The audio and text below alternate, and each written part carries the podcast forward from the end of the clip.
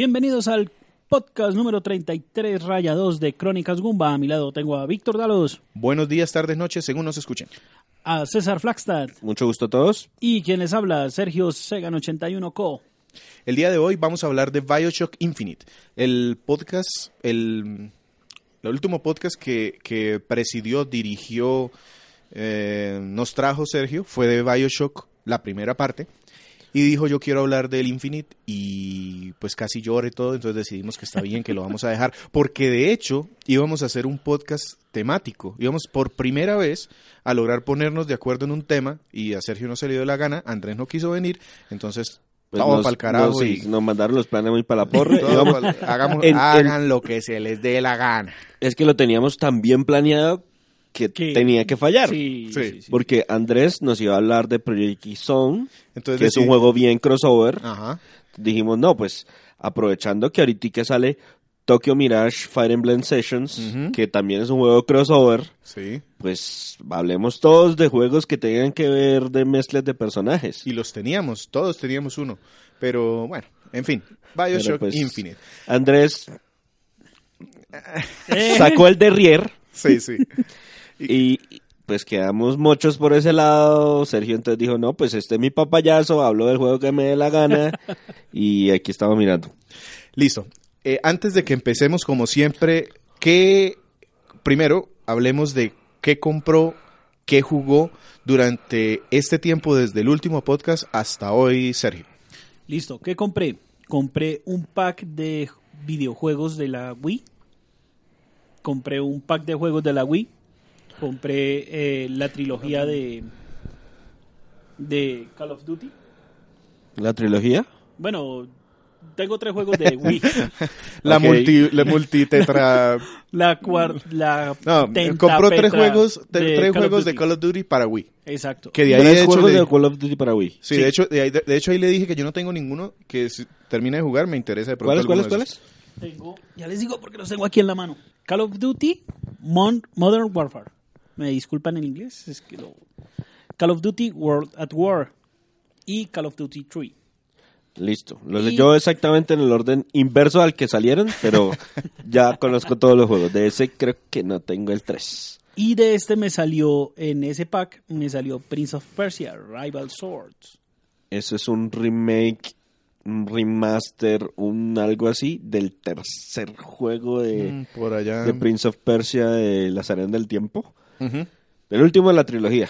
Sí. Sí. Entonces, pues, ¿Qué tal es? aprovechando. Pues el original era chévere, la verdad ese último no lo, no, no lo jugaba. La ver- es, es como una versión con extras. Ajá. ¿Y por qué decidió retornar a Wii, Sergio? Pues primero el precio estuvo muy irresistible. Ah, ok. Fue una promoción entonces que llevó a comprarlo. Tal cual. Y jugando, terminando el Bioshock Infinite y Chantai, que Qué lo bueno. descargué para la 3DS. Con el paquete este de... Del Humble Bundle. Del Humble Bundle. Ok. Listo, pues un buen mes. Poca, compras baratas y que has podido jugar algo. Listo. Dejemos entonces aquí algo de música para que regresemos ya de una vez con el juego Ah, y se me olvidó otra compra. Monster Hunter 4. Ah, sí, sí me había comentado de esa. De hecho, yo tengo el Monster Hunter 4 muy, en una etapa muy inicial y viene el GX. El tema es que si usted logra ponerse a jugar y me cumple alguna vez una berraca cita, yo no compro el GX y tomo el 4 y empiezo. Si no, me compro el GX porque sé que consigo mucha gente para jugar. Varios, varios amigos que están ahí en la consola sé que van a empezar a jugar ese. Entonces, eh, dependiendo, depende de usted, Sergio. Listo. Listo, vamos entonces a, a, mm, poner algo de música de Bioshock Infinite y a que Sergio nos hable del juego.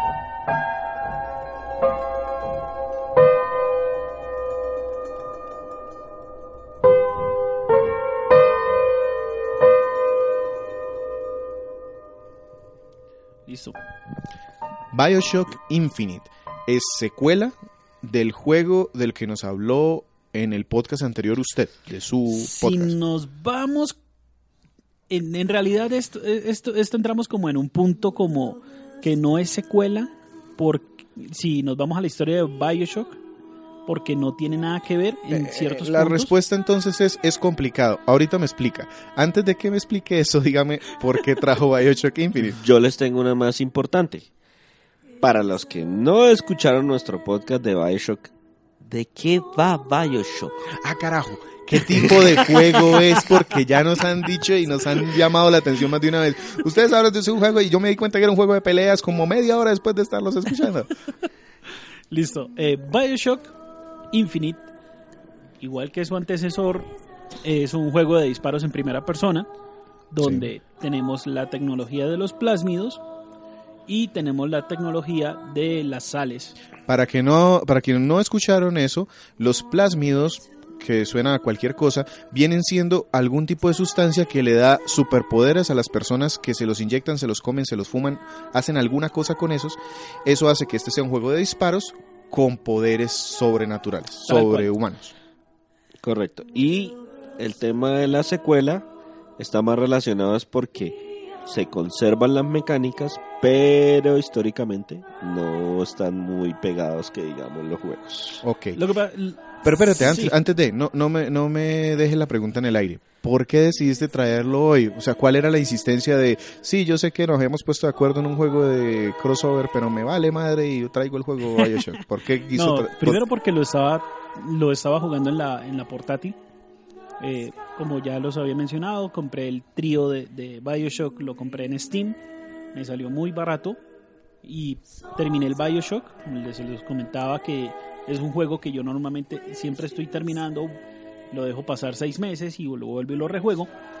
Y había dejado el Bioshock 2 y el Bioshock Infinite ahí como en el congelador desde hace dos meses venía jugándolo, no, no, no había tenido tiempo de terminarlo como me hubiese gustado. Es un juego corto en realidad. No, no es tan corto como el Bioshock 1, es un poco, un poco más largo, pero eh, pude terminar el Bioshock Infinite y pues quería traerlo porque de verdad es un juego que, que cambia mucho la mecánica de, de- de la historia. ¿Cuál historia? Entonces empecemos de una vez con el juego. Listo. ¿Cuál es la historia? ¿Cuál, ¿Por qué no es una secuela? ¿O Bueno. por qué lo- ¿Cuál es la diferencia grande? ¿Y por qué, Ah, espérate. a pesar de que no es una secuela, se sigue llamando Bioshock? Bueno, Bioshock porque... Bueno, primero, ¿en qué momento se desarrolla la historia? La historia se desarrolla en algún punto de 1912, que es casi 50 Fue años mucho antes, antes de Bioshock 1. de Bioshock 1, Ok. exactamente. Lo que pasa es que aquí no es ni siquiera es el cuándo, acá es importa también el dónde. Porque y en un dónde pensando en una quinta y séptima dimensión. Ya me perdí. No, espera, espera, que todavía no, todavía no ha llegado a la parte donde... No, no ha llegado toda la parte más Ahora, bizarra. por- todavía podemos decirlo, un hechicero lo hizo. Sí. Ok. Pero bueno, volviendo otra vez al tema. Aquí el tema es que eh, nos encarnamos en un tipo que se llama eh, Broker D. White.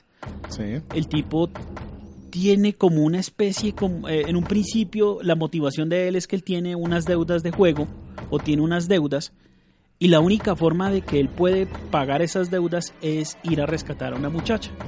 Ujú. Le dicen, usted tiene que ir a rescatar a una muchacha que se llama Elizabeth y se encuentra en tal punto O le partimos las piernas. o lo matamos.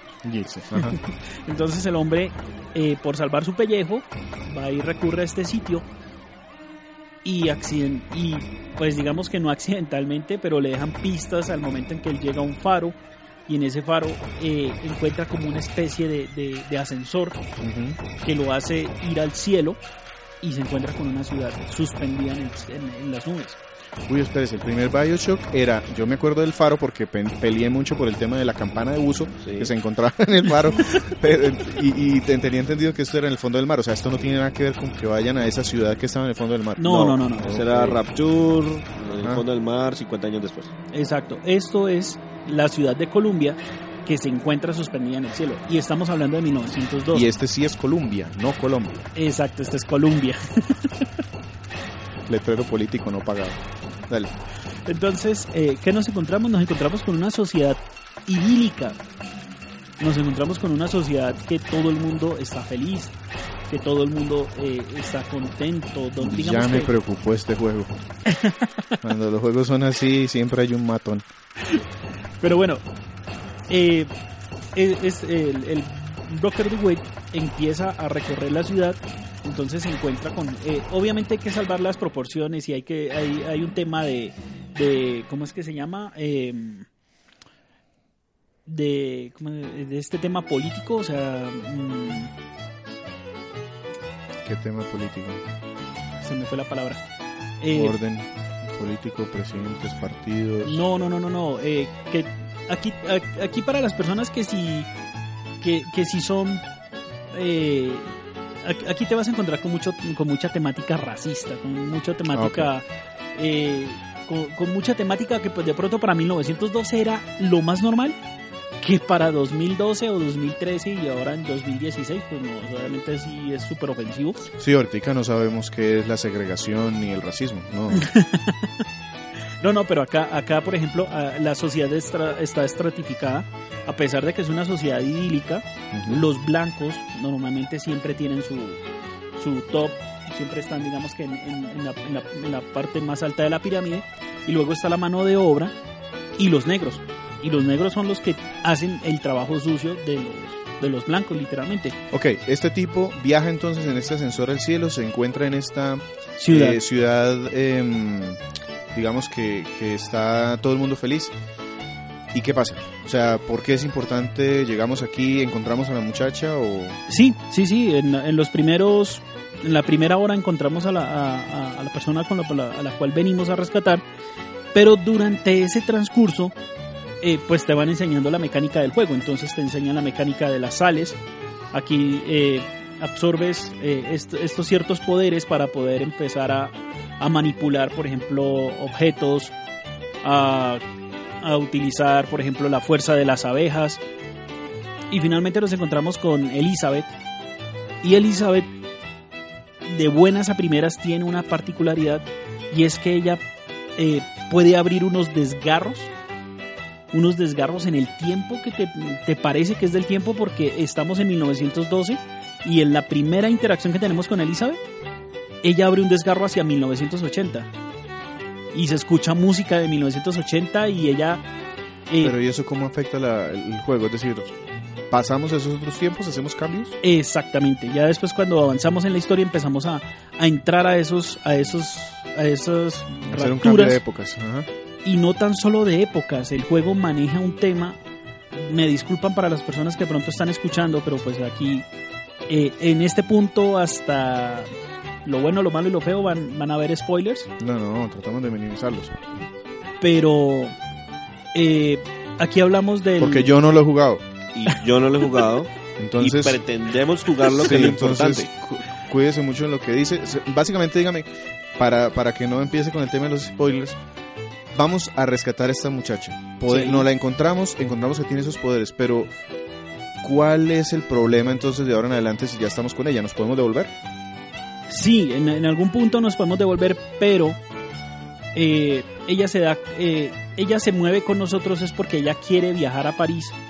Ella quiere salir de ese entorno en el que está porque ella está prisionera en una torre. Eh, hay un tipo que se llama Consworth y es el que gobierna esta ciudad en el cielo. Comstock, perdón. Comstock gobierna esta ciudad en el cielo y se menciona eh, aquí prácticamente, a pesar de que es una sociedad norteamericana que está en el cielo, que tiene una sociedad idílica, tienen su propia religión. Y este tipo, Comstock, es el profeta de esta religión. Es un, ya un hombre entrado en años, con barba blanca. Listo, me pone en que esta gente es una gente que está en una secta, está allá y no, me van a dejar salir. No entiendo el conflicto. Sí. O sea, El ¿De qué trata el juego? El juego trata de que tienes que rescatar a esta muchacha. Listo, que lo hacemos a la primera hora, no la Lo- encontramos. Exactamente. Pero en el momento en que vamos a salir de la ciudad, empiezas a matar gente, empiezas a abrirte paso porque, ¿Por qué? ¿Por qué? porque él está secuestrando a la hija de Comstock. ¿Quién está secuestrando a la hija con Nosotros. Ok, o sea que esta muchacha en realidad no la estamos rescatando, sino que la estamos secuestrando. La estamos sacando. Ella, ella asume que tú vienes a rescatarla porque ella está encerrada en una torre. Y a nosotros nos mandaron desde afuera a rescatarla. A rescatarla. Exactamente. Pero, Pero, la para gente la de gente de, ciudad. ese pueblo, en realidad no la estamos llevando a la fuerza. Exactamente. Y entonces por eso se nos oponen eh, y utilizan todos los poderes de las gallinas y las abejas, como usted dice ahorita, para que no hagamos eso. para que no hagamos eso. Listo, Perfecto. dejemos la historia ahí. Es suficiente. Eh, Con eso sabemos que hay una motivación, que no se acaba la primera hora y que nos tiene que durar el resto del juego. Tal cual. ¿Cómo se juega Bioshock Infinite? Bioshock Infinite se juega como no cualquier tipo de juego de, de cobertura, porque aquí, eh, a pesar, aquí los, los enemigos son limitados. Tienen Cuando me bastante. dices no como cualquier juego de cobertura, eso abarca desde Tetris hasta Zelda. Bueno, de disparos, pues. Estamos hablando de un juego de, de- de disparos en primera persona. Entonces, ¿es un juego de coberturas o no? Sí, tiene coberturas, pero no es un juego en el cual te vas a quedar infinitamente metido ahí. Los espacios son, son amplios, los enemigos te pueden rodear y llegar por diferentes puntos. Entonces, puedes llegar a tener una cobertura, sí, pero los enemigos te van a llegar por diferentes puntos, entonces la cobertura solamente va a ser momentánea. El tema está en que vas a tener a Elizabeth y Elizabeth como personaje secundario. Uy, me acordé, me acabo de llegar ese nivel de GoldenEye 007 en donde lleva uno a Natalia. Ay, sí. a Natasha. ¿Todo el juego es así? No, no, no, no, no. Eh, Elizabeth eh, se protege. Ella eh, utiliza estos, estos, este poder de desgarro para poder ubicarte armas o poder ubicarte eh, munición o poder ubicarte botiquines o invocar unos robots que te pueden ayudar en, cierto ya se momento. puso del- raro esta vaina. Entonces, ok, No, es un yo juego creo de... que, yo creo que lo que pasa es que nos estamos compli- complicando mucho. El juego es un juego de disparos en primera persona. Hasta ahí estamos Sí. de acuerdo, Hasta ¿cierto? ahí estamos de acuerdo. Total. Donde las balas son limitadas, Sí, Ok. vale. Donde además tenemos poderes especiales. sí. ¿Qué tipo de poderes tengo? Uno o dos ejemplos. Tengo el poder de las abejas. Ajá, lanzar Tengo- abejas. Hacer miel. Sí. sí. Tengo el poder de los cuervos. Lanzar cuervos. Y tengo el poder de manipular fuego. Manipular. Listo. Piroclemencia. Perfecto. Adicionalmente le incorporaron a las mecánicas diferente a Bioshock, el original, Exacto. el tema de la existencia de cobertura.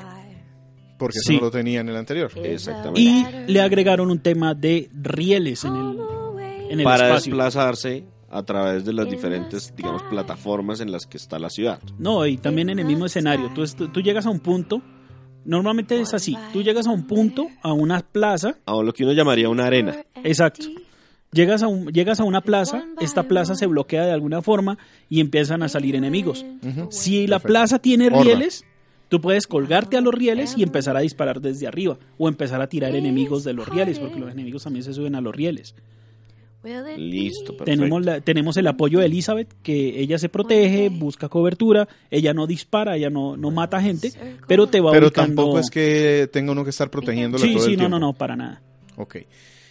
Es variado según lo que, lo que veo. O es un juego repetitivo en ese tipo de mecánicas que tiene. Es variado.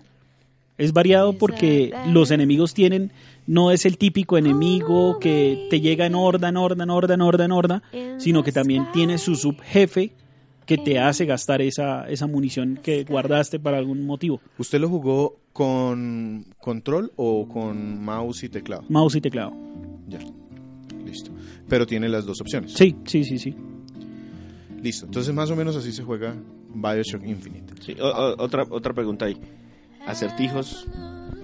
No, ¿No? no, el 1 no. tampoco tenía muchos, hasta donde entiendo. Eh, sí tenía, lo que pasa es que tú podías, eh, en Bioshock 1, podías... ah, en Bioshock 1 tú podías eh, manipular las máquinas que te vendían los, las balas para poder bajarle, hacerle un descuento a, a lo que ibas a comprar. No, acá no, no, no, no puedes, no tienes esa opción. Ok. Listo. pasemos a los aspectos técnicos del juego. Es un juego, me decía, del 2012, 2013 más o menos. El juego es de 2013. No es un juego muy viejo. No. Pues, es un juego que, ¿Cómo se ve? ¿Cómo suena? pues digamos que por la misma temática del juego, el juego eh, eh, para el 2016 no es que haya envejecido mucho, pero la temática como tal se mantiene vigente. Tú lo puedes tomar ahorita en el 2016. Sí, la y- ambientación es atemporal porque es 2000, mil do- 1912, 1912, entonces eso no va a cambiar, no va a envejecer mucho. Eso es un punto a favor. Además, por lo que veo, la estética está muy bien lograda, tiene un, un diseño agradable, Sí. aunque tiene el problema que todos son personas y en algún momento habíamos discutido eso, ¿no? Que el tema de los movimientos, la na- naturalidad de los movimientos, a veces eso es lo que hace que un juego envejezca de mala manera. Sí. ¿Cómo, cómo le va a este juego en los 3, 4 años que, que Se tiene? nota que el tema de texturas lo trataron de, de- de mantener iluminado como para que no te fijaras en el detalle. Pero cuando te acercas demasiado, por ejemplo, a coger un teléfono, porque encuentras teléfonos en la, en la ciudad, los teléfonos son cuadrados. A pesar de que, si recuerdan, si de pronto han visto un teléfono de 1900, de, de principios de De siglo, 1912 no. eh, sí eran los típicos que tienen No. Les dejo la tarea. Eh, se nota que son poligonales, muy poligonales. Ya. Entonces no. Sonido, ¿qué tal? En la versión en la ¿Tiene música? sí, mucha Durante música de la época. Ok, ¿y durante el juego o...? o Durante el juego son ah, hay partes donde es ambiental, hay partes donde te acercas, por ejemplo, a una heladería y escuchas música de 1912 o, te ar- o en, en el principio que es Pucha, no me muy puedo imaginar la verdad cómo es la música en 1912. ¿Qué sonaba en 1912? pues en Colombia no creo que hubiera sonado algo diferente a un tiple, pero No, pero Pero, allá.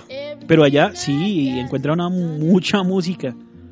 Encuentro ¿Conoces muchísima música. Soul, Yo, yo, yo me acuerdo, yo conozco canciones No. de 1800 pero no y, 1900. y- y canciones de 1930. Sí, el 30. Ya, del 30 en Eh, adelante, el 30 sí lo ubico con todo este tema de... de el Charleston y de esas cosas. Pero el 12, no sé cuál es la banda ¿Qué sonora suena? de la batalla de Gettysburg. Suena mucho, no, ni siquiera, suena mucha trompeta, suena mucho acordeón, suena eh, mucho como mucha piano. Música folclórica Sí, americana. sí, sí, porque prácticamente, por ejemplo, la primera hora, hora y media la desarrollas en, un- en, un- en el espacio abierto de Colombia y están en, una, en un circo, están en una especie de, de feria y encuentras toda esta música regada por toda la Lo, ciudad. lo más cercano a lo más cercano a música de 1912 que yo pueda haber escuchado, la banda sonora de una película que se llama 1900. Ya. ¿No la has visto? Sí, sí, sí. Sí, Que también la también se llama La leyenda del pianista sobre el océano, Sí, sí. porque traducciones. porque así se puede llamar. Sí, exactamente. Ok, pero pa- pasando un poquito el tema de la música, eh, o, o siguiendo más bien y para, para tratar de cerrarlo un poquito, ¿cómo funciona en el juego? Es decir, lo- por ejemplo, hay combates, hay momentos Sí. de acción. Sí. Suena esta trompetica y el... No, no, no, no. Ya en el momento del combate ya, se- ya cambia totalmente la música. Ya es un- una música un poco más actual. Eh, cada vez que matas un enemigo, digamos que importante en el juego, eh, se escucha como un sonido en particular. O cuando, digamos que te pasas en. eh, utilizas un combo de, por ejemplo, lanzar un, lanzar un plásmido y utilizarlo combinado con arma y aparte de todo hacerlo desde el rail suena como si hubieras hecho algo espectacular. O sea, la música es dinámica dependiendo de las acciones que tú hagas. Así es. Ay, me va a tocar poner un video para escuchar eso porque no, no logro captarlo. Ok, entonces en aspectos técnicos digamos que van bien, me parece que la música lo, lo impresionó por lo, que, por lo que veo. ¿Cómo funciona la inteligencia artificial? Porque en este tipo de juegos eso puede ser un plus o una deficiencia enorme. No, la inteligencia artificial está aquí muy bien cuidada. Aquí utilizaron el, el motor gráfico de. Bueno, el motor gráfico, ¿no? El motor de, de juego de. De Unreal Engine 3. Que es el que casi todos los juegos El que de, casi todos los juegos de, de de la FPS. generación pasada utilizaron. Sí, correcto. Pero aquí mejoraron un poco el tema de la, de, la inteligencia artificial de los enemigos. Entonces, por ejemplo, los enemigos, ah, tienes un francotirador y este francotirador no se queda en un solo sitio. Este francotirador se mueve por todo el entorno, desde lejos. Entonces es muy difícil. No es difícil encontrar un francotirador porque el francotirador tiene reflejo de arma. Lo puedes ubicar, pero este francotirador se mueve. Aparte de todo, la horda te, te empieza a llegar y como te mencionaba, puedes llegar a utilizar una cobertura, pero esa cobertura no te va a, no te va a durar mucho tiempo porque ellos te van a empezar a rodear o utilizan un tanque que es por ejemplo un robot de estilo George Washington con banderas y con de todo, o sea, te vas a encontrar con este tipo de, de mecánicas en el juego y este prácticamente es un tanque, utiliza un Gatling que es una ametralladora que gira, o sea que eh, de buenas a primeras es impresionante, la primera es que te enfrentas contra, contra este robot que se llama el Patriota y, y esas cosas van haciéndole un poco más dinámico el juego a, a uno como, como, como jugador. Listo. Eh, no, creería que nada más por este lado. Con, con eso enton- entonces terminamos la parte de, de historia, parte técnica del juego. No sé si Sergio tenga algo más que decir o podemos pasar a lo bueno, lo malo y lo feo de este juego. No, esperen, ahora que lo pienso, sí, yo recuerdo que este juego en su momento recibió muchas críticas Sí. por el alto nivel de violencia innecesario del título. Y también la gente criticaba mucho que es un punto muy bajo comparado con los dos Bioshock anteriores. No, de hecho el No. peor Bioshock de todos es el 2. ¿Así? Sí. Sí. Yo tenía Está. Bioshock 1, que es genial. Bioshock 2, que no lo ni siquiera lo desarrolló completamente la misma empresa, Irrational Game, 2K. sino que lo subsidiaron a otro a otro grupo de 2K Y luego sí Infinite que volvió a subir el estándar. Ah, ok. No, entonces tenía, tenía mal el... Sí. Pero yo sí recuerdo que este juego recibió muchas críticas por eso, porque había muchas partes, muchos temas que de violencia innecesaria dentro del juego, para lo que de otra forma, por ejemplo, podría haber obtenido una clasificación menor para que una audiencia mayor lo pudiera. Hay que recordar, este juego es para mayores de 18 años. Sí.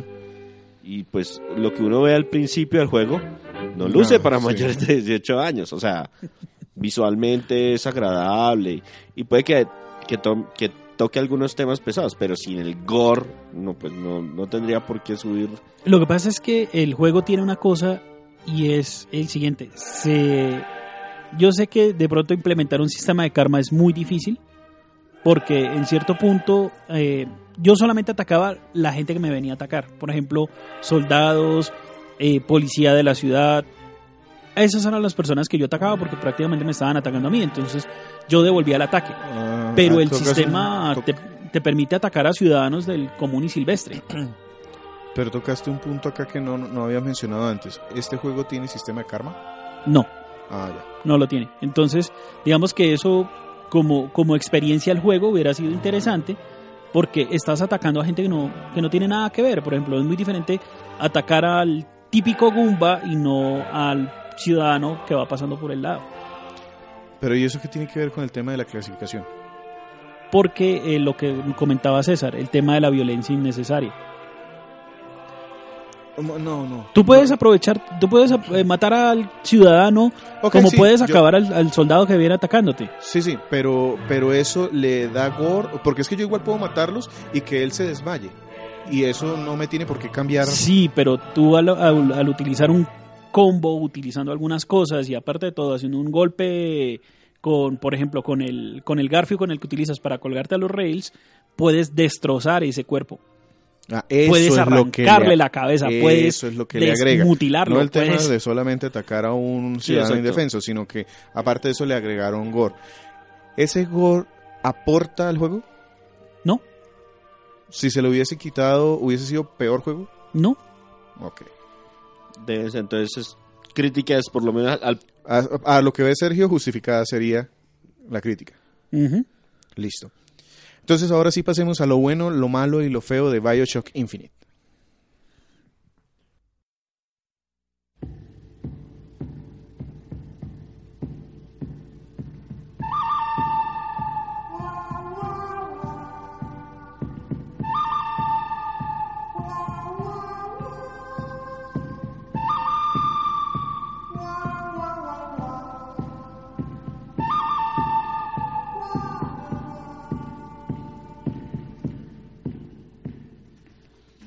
Listo. Empecemos con lo bueno, Sergio. Lo bueno, la forma en cómo manejan la historia. Es espectacular. Te mantiene ¿Eso, pegado qué, ¿Eso al... qué quiere decir? los giros que da la historia. Porque en un principio lo, que- lo que les comentaba, lo que era el argumento inicial de la, de- del juego, pero a medida que vas entrando en el juego, a medida que Va vas, cambiando. va cambiando la dinámica y vas encontrando que el juego no es una línea. No es que aquí tus decisiones tomen, tomen partida en el juego. No, eso finalmente no, no tiene nada que ver. El tema es cómo se va ampliando esta historia y cómo esta historia empieza a dar giros para llegar a un punto en el cual vas a, a- a- a- a darle el, el, pun- el punto final a, este, a esta trama como tal. ¿Qué tan largo es? Está cerca de las 20 horas. Ya. Según Sergio. según. Según- o sea que 10 horas. Eh, No, yo creo que un poquito. 12. Sí, en dos, o sea, sí, sí, mi regla sigue. Solo para acabarlo, ¿no? Mi regla, sí, mi- pero mi regla sigue funcionando. Porque- Lo que diga Sergio, la mitad. No sé que tenga el juego adicional porque- para, para, para justificarlo, pero los que dicen que para terminarlo completo se necesitan hasta 25 horas. Si usted va de 12 a 25, eso es el doble del tiempo que hay adicional para hacer. Pues, por ejemplo, eh, encontrar algunos. eh, encontrar. eh, el juego te, te. No es que te obligue, pero si encuentras que la cajita, que encuentras que esto, entonces estás perdiendo mucho tiempo buscando munición, estás perdiendo mucho tiempo buscando dólares de plata para poder comprarla. Eso te va. Pero, pero digamos que eso no sería parte como para hacer un, comple un com- Completionist. completionist, sí. O sea, ¿premia otras cosas? Sí, cantidad, eh, bueno, por Steam, te- Steam tiene un, man- tiene un sistema de trofeos y empieza a calificarte de acuerdo a, a- a- a cierta cantidad de logros. Entonces, por ejemplo, 30, ah, 30 muertes por caída en riel. Ah, Mm, Entonces eso te va... ¿Hay historias paralelas? No que te involucren directamente, pero vas encontrándola en el, en, en el momento en que empiezas a recorrer la ciudad. Pero hay algo que te obliga a salirte de la... O sea, ¿tú puedes salirte de la historia principal? No, No, Sí. no, no. Bueno. Entonces ahora sí lo malo. Sí. Ah, perdón, ¿hay otra cosa buena? Sí, todos. Es que el juego es... No.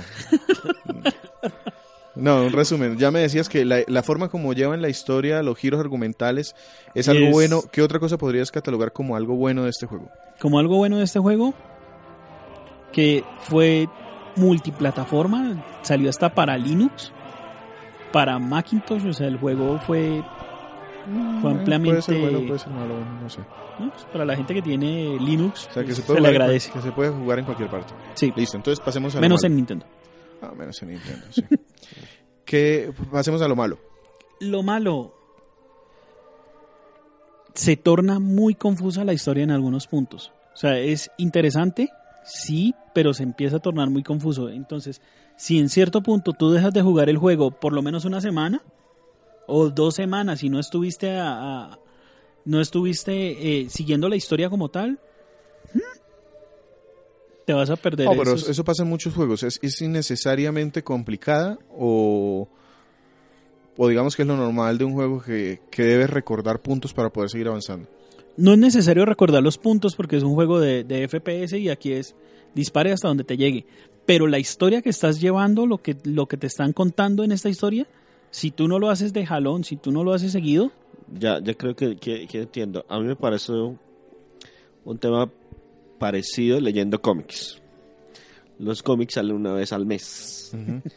Entonces yo estaba leyendo una historia y salían las primeras seis, siete revistas.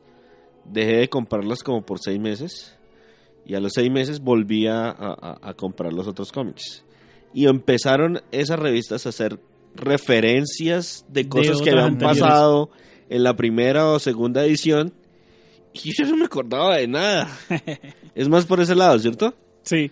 Es más de que si uno no lo pasa, digamos que en un, en un, en un Lapso. mismo, en un lapso, de per- empiezan a hacer referencias. Oiga, ¿y se acuerda? Uf, pucha, no, ya no me acuerdo. Cuénteme de nuevo porque no, me perdí. No sé qué relación está usted ahí enlazando. Tal cual. Listo. ¿Y feo? Lo feo del juego. No. No, es que no, la verdad, Yo No. sí tengo un feo. Dime. A pesar de que no tengo el juego, de, de que tengo el juego, tengo la versión completa del juego. Lo feo del juego fue su mecanismo de distribución original. ¿Por qué? Porque el juego fue anunciado, faltando un mes para su lanzamiento, se anunció un Season Pass. Pero no teníamos ni idea ¿De qué venía? que venía en el Season Pass. Eso es un ¿Y mal que se ha venido repitiendo. Eh, y eran casi 30 dólares adicionales de Season Pass. Y se tardaron casi dos años completos en terminar de entregar No. todo el Season Pass. Eso sí es feo.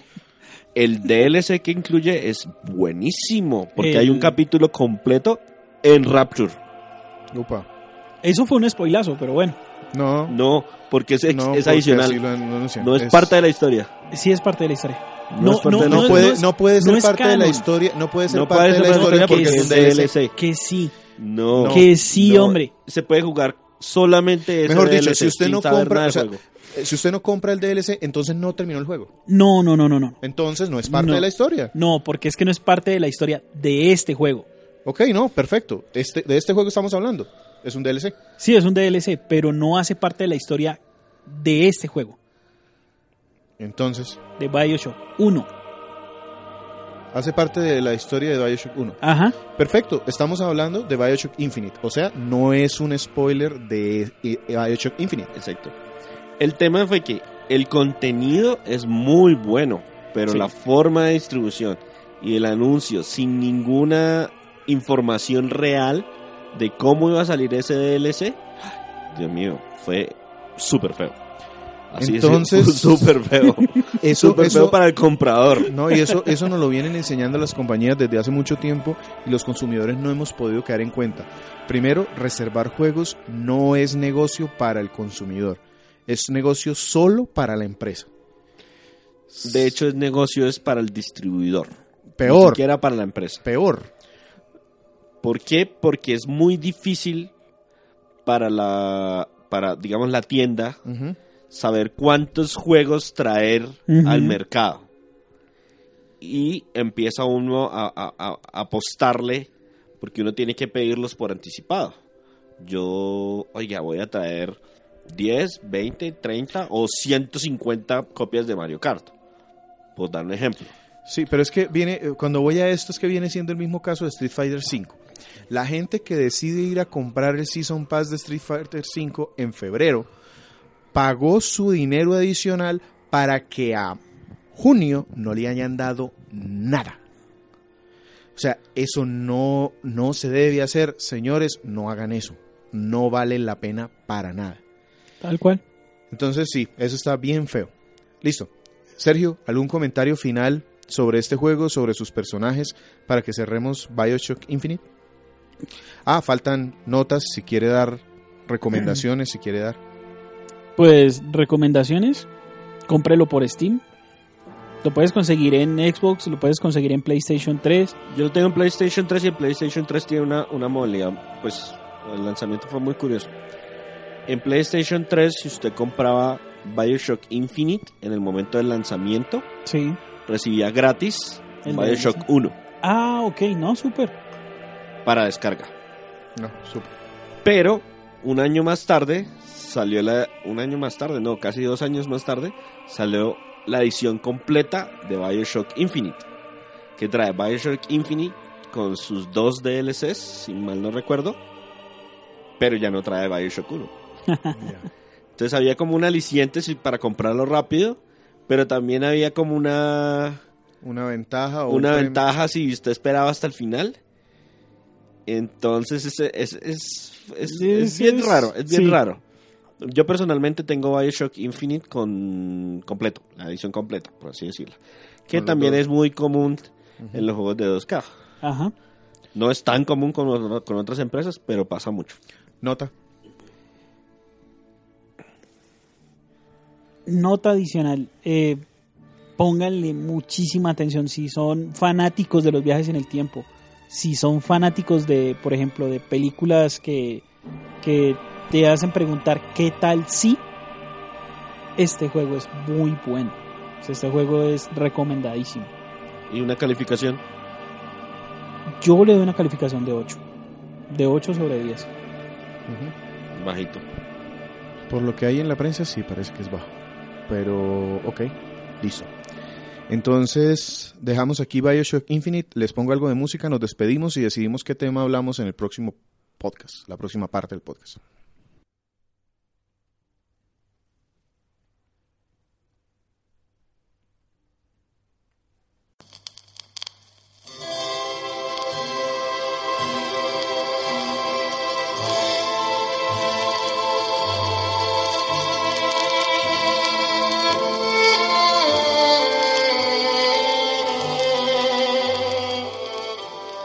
Nos despedimos entonces de la segunda parte del podcast número 33. Sergio, por favor, recuérdanos las redes sociales y en dónde nos encuentra la gente. Nos pueden escuchar en www.cronicasgumba.com. Nos pueden escuchar en. Nos pueden seguir en Twitter, arroba crónicasgumba, y en nuestro Facebook fanpage www.facebook.com slash crónicasgumba. Decidimos que el próximo podcast va a ser el mío. Yo sí mantuve el tema de que iba a ser un juego crossover porque pues, tenía ese juego, lo he jugado bastante y quería hablar de ese. Street Fighter Cross Tekken. Un juego de 2012 que esperemos a ver cómo sale. Listo, listo. ¿Algo más que Entonces, decir? Me correspondería que el último, Sí. yo sí voy a hacer un ajuste sobre la planeación original para ver si de pronto nos dignamos alguna otra ocasión hacerlo temático de nuevo y no nos toca reutilizar los, eh, los crossover que teníamos preparados. Listo. Entonces nos despedimos. Espérenos dentro de una semana con la tercera parte del podcast número 33.